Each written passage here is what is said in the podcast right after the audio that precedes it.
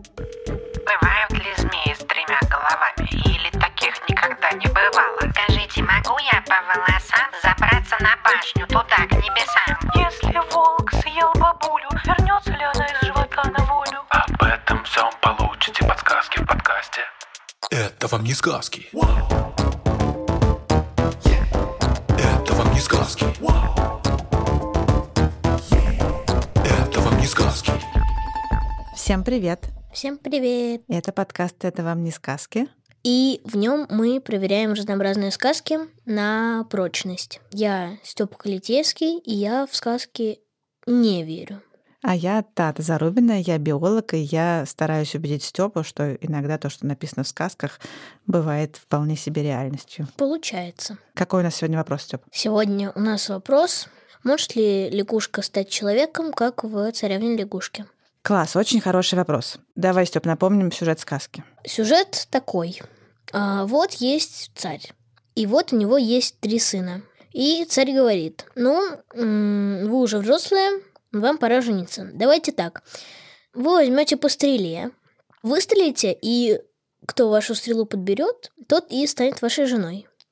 Они все выстрелили, и у младшего брата Как обычно. Как обычно, да, и которого, как обычно, зовут Иван. Его стрела прилетела на топкое болото, и его подобрала лягушка. Ну, делать нечего, женился он на лягушке. А отец стал всякие испытания давать женам, и лягушка стала творить всякие чудеса. Какие-то невероятные хлебы делала, ковры вышивала и как-то там танцевала. И Самое главное. Самое главное, что когда она все это делала, она превращалась в человека, в э, Василису Премудрую. Почему э, Василиса Премудрая превращалась то в лягушку, то в человека? Почему она не могла все время быть человеком? Она была заколдована своим папой, Кощеем Бессмертным. Ну вот, Иван эту шкурку сжег, и заклятие не прошло, вы не думайте. Просто ей пришлось улетать обратно к своему отцу. Ну и стал Иван ее искать. Ну, у него были всякие приключения, но это уже вы можете сами послушать и почитать, и посмотреть. Класс. Ну, теперь к делу. Ты будешь очень удивлен, но на самом деле в истории Земли такое уже было. Амфибии когда-то стали эволюционировать, и постепенно, за много миллионов лет, они доэволюционировали до млекопитающих и дальше людей. Самые первые позвоночные животные, рыбы, они жили в океане. Ну, они появились где-то примерно чуть больше, чем 500 миллионов лет назад. В какой-то момент, примерно там 380 миллионов лет назад, первые амфибии вышли на сушу. И дальше стали развиваться на суше. Довольно быстро они разделились на две группы. От одних произошли современные амфибии, в том числе лягушки. А от другой группы произошли рептилии, птицы и млекопитающие, в том числе люди. Ага. Так что превращение амфибии в человека действительно имело место, но заняло это довольно много времени. Примерно 350 миллионов лет, где-то так.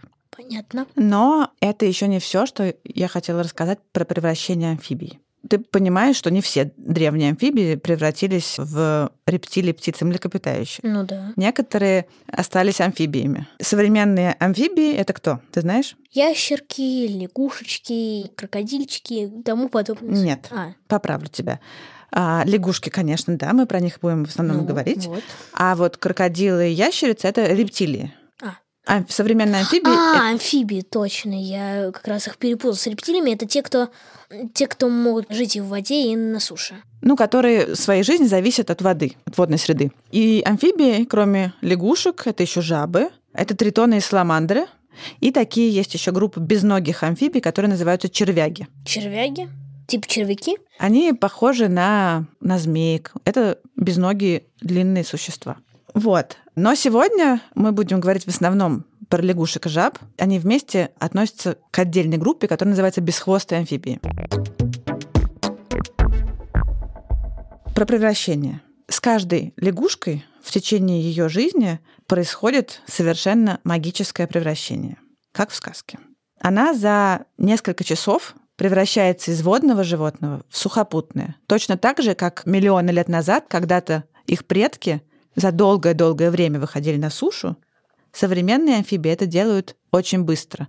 Но по сути происходит практически то же самое. Им нужно перестроить весь свой организм. Под среду, ну, в которой они собираются находиться, да?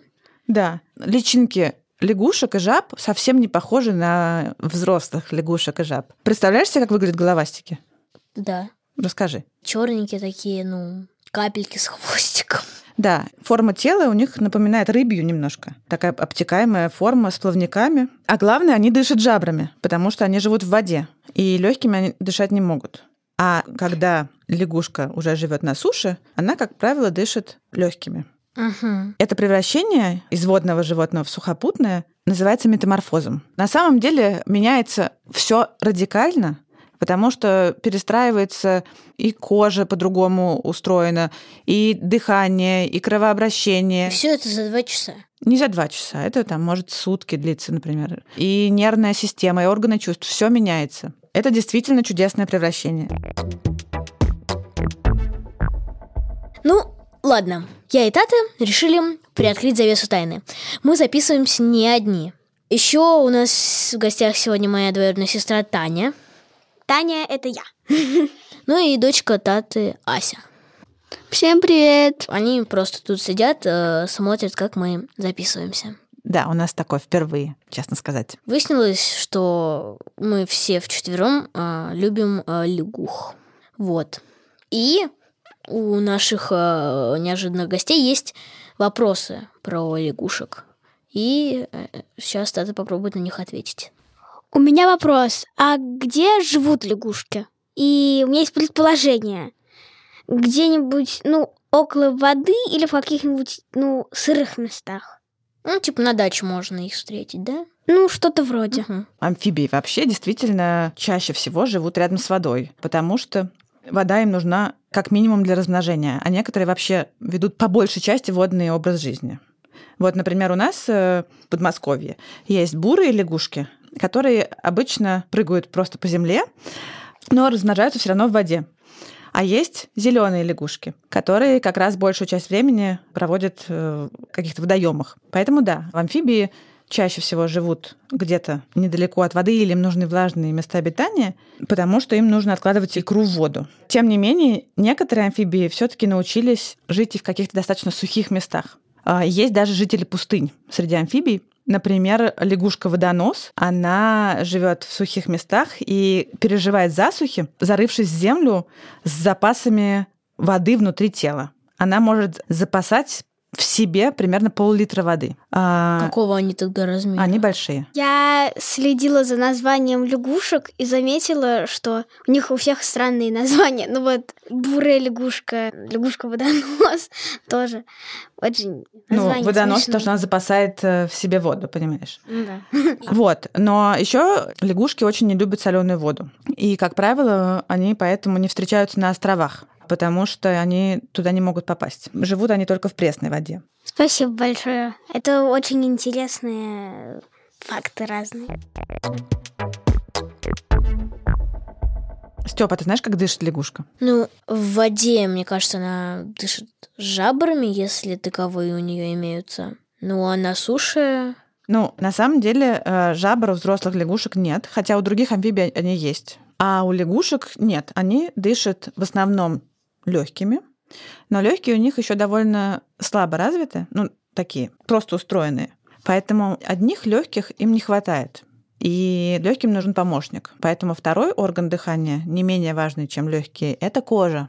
А, понимаю. И именно поэтому кожа должна быть Влажный. у амфибий влажной, потому что только через влажную кожу кислород может проникнуть в кровь. Понятно. Да, а еще у всех амфибий кожа ядовита в разной степени. У кого-то сильнее, у кого-то слабее. И даже раньше лягушку клали в молоко, чтобы оно дольше не скисало, потому что у нее есть антибактериальные свойства. Лягушку. В молоко. Чтобы она дольше не скисала. А вот жабу лучше в молоко не класть, потому что у нее ядовитости больше, и тогда это молоко уже пить бу- будет нельзя. Ага. А вот говорят, что если потрогать жабу, то у тебя будут бородавки. ну, из-за ее яда это правда? Как ты сам думаешь? Мне кажется, что нет. Нет, это неправда. Ты, кстати, можешь отличить лягушку от жабы? Жаба толстая, по- ну, побольше. Но мне кажется, жаба немножко менее симпатичная. А я, наоборот, жаб люблю больше. А, ты, кстати, неправильно сказал, что она менее симпатичная. Беру свои слова обратно. Она очень смешнючая. Ну, проще всего отличить жабу от лягушки. У жабы а, менее гладкая кожа, более пупырчатая. А еще жаба, в отличие от лягушки, не, не прыгает, она ходит. Понятно. Так, мы подошли к этой чудесной теме, и настало время второго вопроса от э, наших наблюдающих. Это уже вопрос от э, дочки Таты Ася. А почему лягушки так странно едят?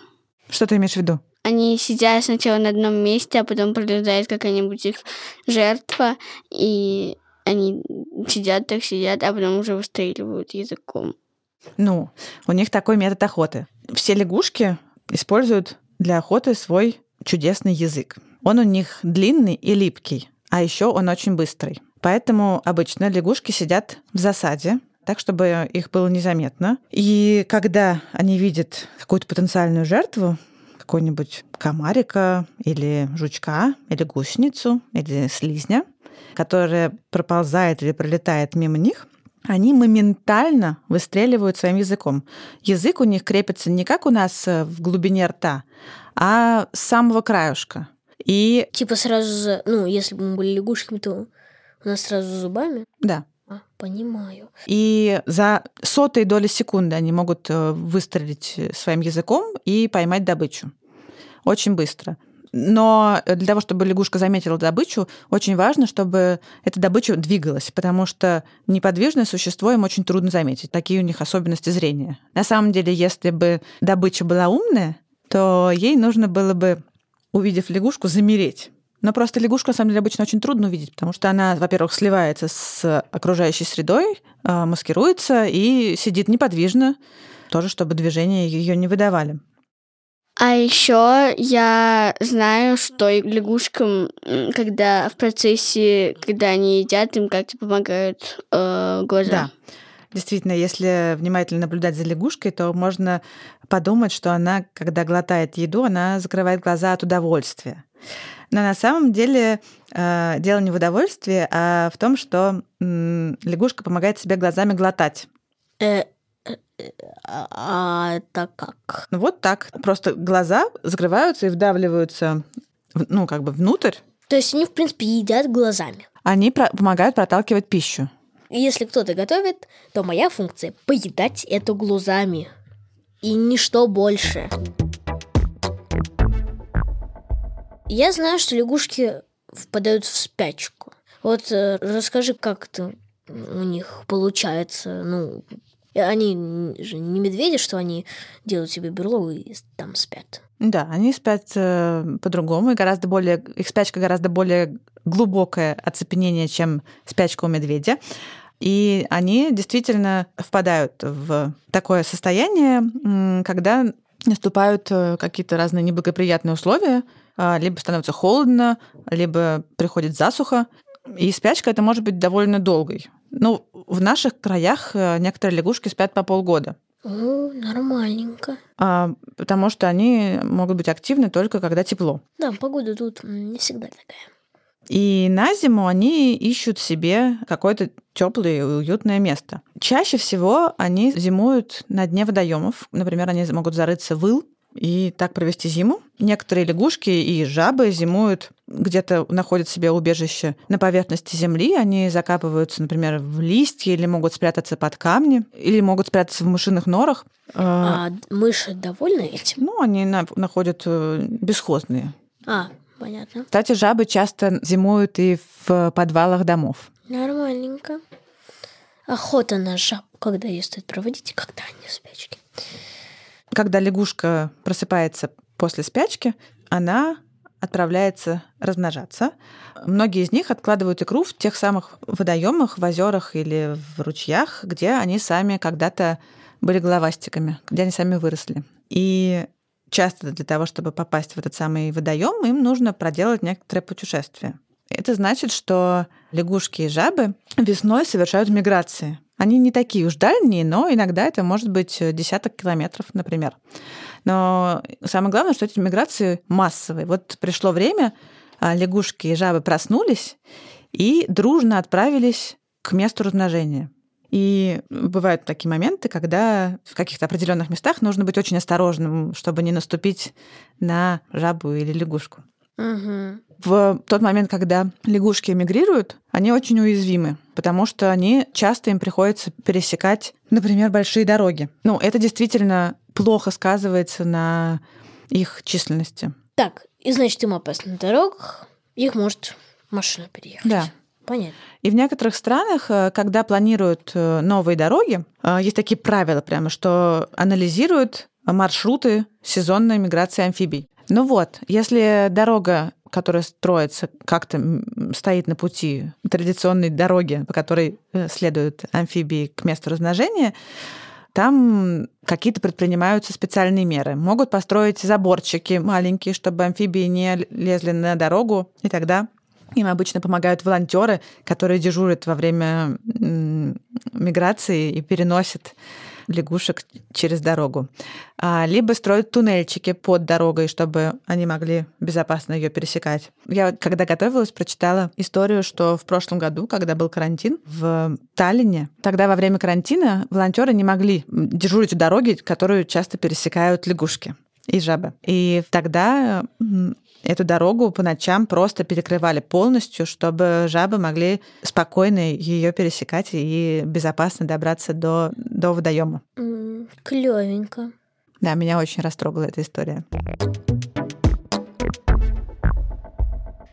Ну что ж, настало время последнего вопроса.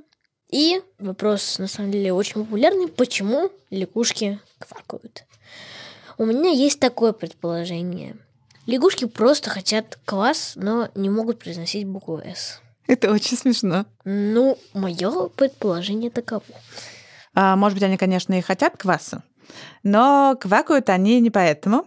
А, по сути, лягушки квакают э, потому же, почему птицы поют. Они делают это для того, чтобы обозначить свою территорию и для того, чтобы привлечь внимание самок. И квакают в основном самцы. Самцы обычно первыми э, добираются до места размножения, и начинают свои концерты. А, призывают к кваканьем самок, которые приходят немножко позже. А самки предпочитают самцов, которые квакают более громко и более басисто. Это обозначает их силу и мужественность. Ну, это, наверное, как минимум э, означает, что они более крупные и могут дать самое хорошее потомство. Когда лягушка квакает, она не открывает рта, у нее закрыт и рот, и ноздри, но у нее есть специальное приспособление для того, чтобы усиливать звук. Знаешь, какое? Не знаю, какое. Горловые мешки. Такая мембрана, которая раздувается иногда под горлом, иногда в уголках рта, и благодаря ей кваканье делается значительно громче. Угу, понятненько. Ну что ж, мы узнали кучу всего интересного про лягушек. Еще раз убедились, что они просто прекрасные создания лягушки превратились в человека за 350 миллионов лет. А, можно я тебя немножко поправлю? все таки это были не лягушки, а предки лягушек. Ну вот родственники лягушек превратились в нас, людей, за 350 миллионов лет. И вот мы сидим и говорим про это. Ладно, кроме того, что они превратились в человека, мы узнали, что глаза им помогают есть, что они впадают в спячку, что они при кваканье раздувают свои подгорленные мешки, и мы узнали еще, кроме этого, о лягушках, кучу других интересных фактов. Да, ура. Спасибо большое. Теперь мы прощаемся. Мы благодарим редактора Асю Терехову, звукорежиссера Диму Гудничева, расшифровщика Кирилла Гликмана, фактчекера Михаила Трунина и композитора Михаила Соробьянова. А также наших сегодняшних гостей Асю и Таня. Всем пока! Классный подкаст.